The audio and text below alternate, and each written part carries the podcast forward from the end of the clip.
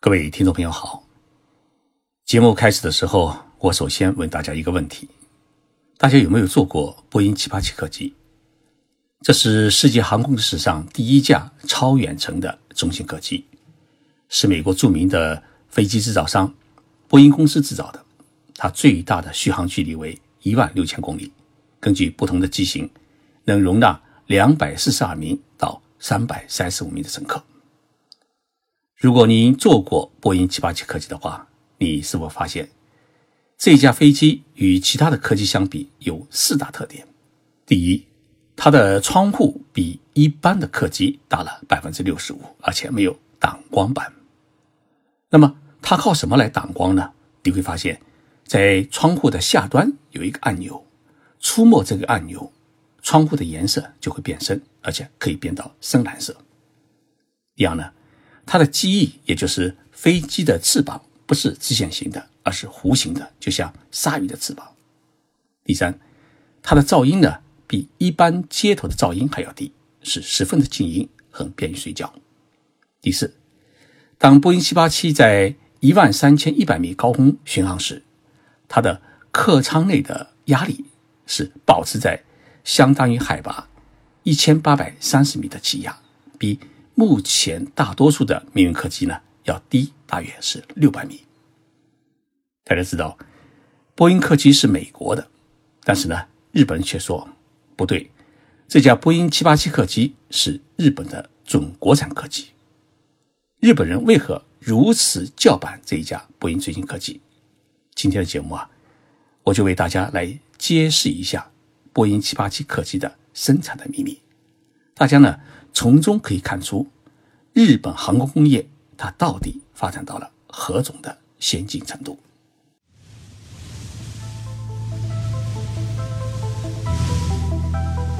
任你波涛汹涌，我自静静到来。静说日本，冷静才能说出真相。我是徐宁波，在东京给各位讲述日本故事。二零一一年的九月二十六号。第一架波音787客机呢，呃，降落在东京的羽田机场，交付给了全日空航空公司使用。日本各大媒体呢，呃，都出动了大批记者赶到羽田机场去拍摄这一架世界最新型客机降落的过程。我也是其中的一位采访者。当波音787客机从东京湾上空缓缓地降落在羽田机场跑道时，我被它优美的曲线所惊讶。它的翅膀不仅呈现优美的弧形，而且是整体微微的上扬，如同展翅飞翔的雄鹰。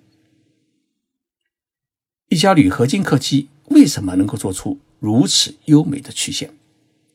全空公司宣传部的负责人告诉我，波音787客机的机体其实它不是用铝合金做的，而是首次采用了碳纤维材料。碳纤维材料有这么几个特点。第一，它的强度呢是高出了铝合金的三倍；第二，它的重量是比铝合金低了百分之五十；第三，它可以一次成型而不需要焊接。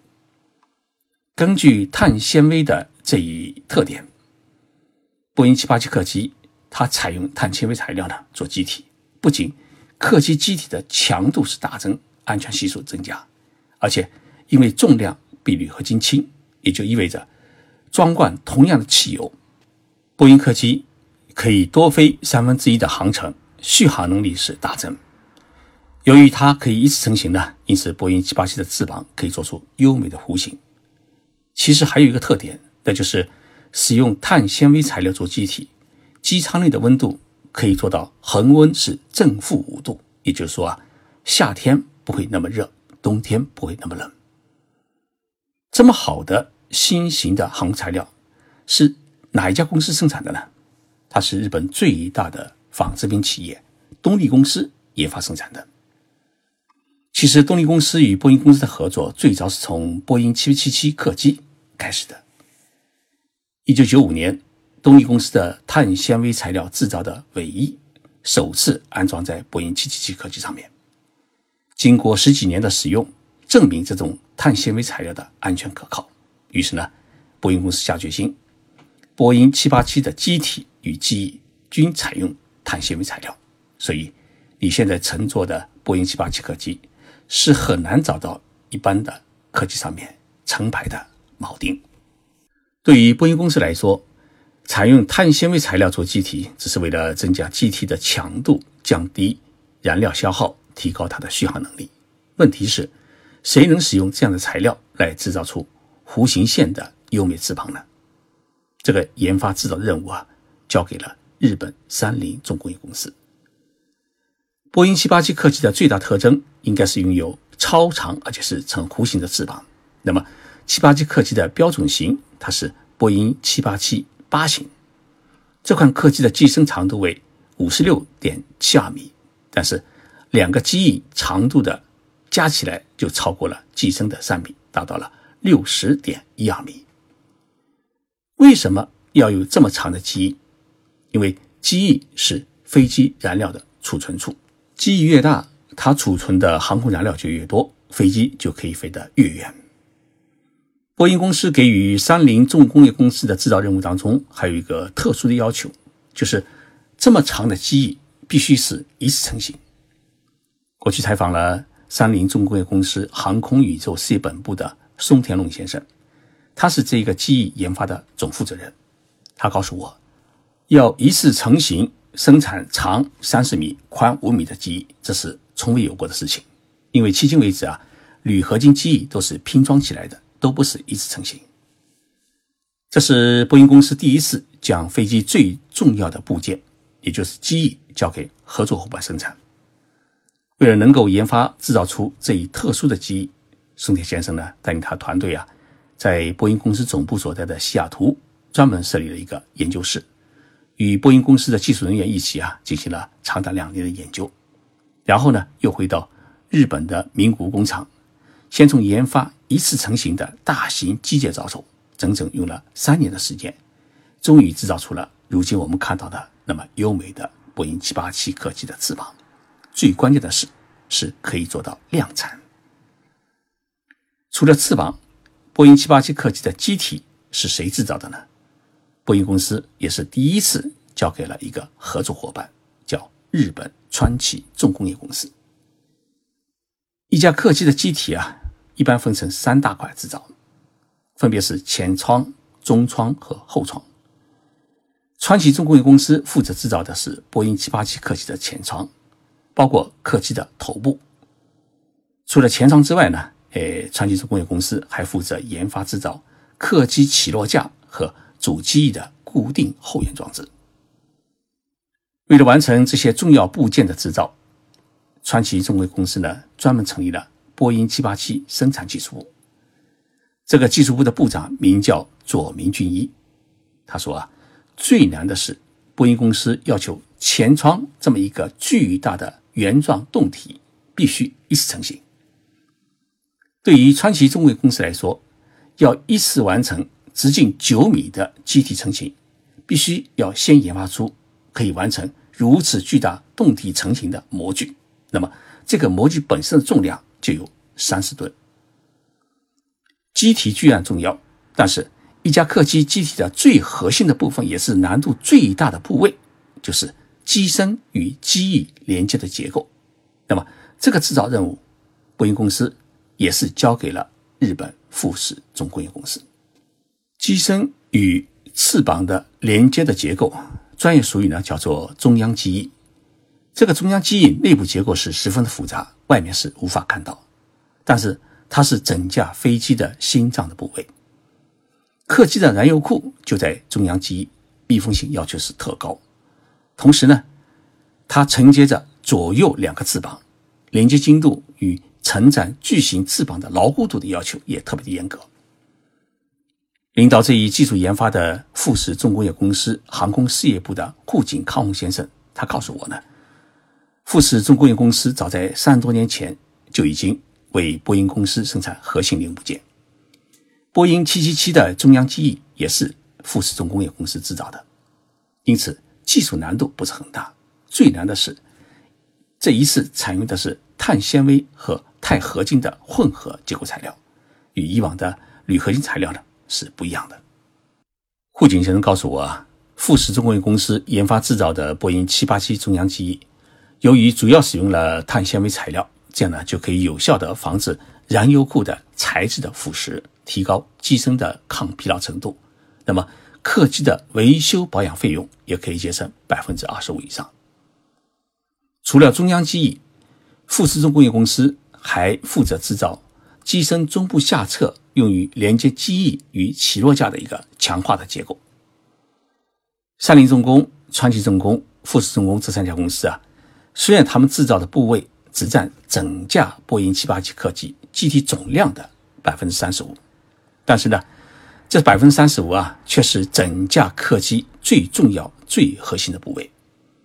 除了这三家公司之外呢，波音787的通话系统和娱乐音响系统是由松下电器公司制造的，蓄电池组是由日本的杰士汤千公司开发的。而令日本最感到骄傲的是，整架客机的机体包括尾翼是第一次采用了动力公司开发生产的碳纤维材料。所以日本人就说，除了发动机。主要的零部件都是日本制造，波音787客机呢是一架日本的准国产客机。目前，为波音787客机服务的日本各大重工业公司都在名古机场附近共同打造了一个航空产业园，将日本制造的机翼和动体整体装入大型的运输机啊，运往波音公司所在的西雅图进行组装。从以上的讲述当中，我们也可以看出。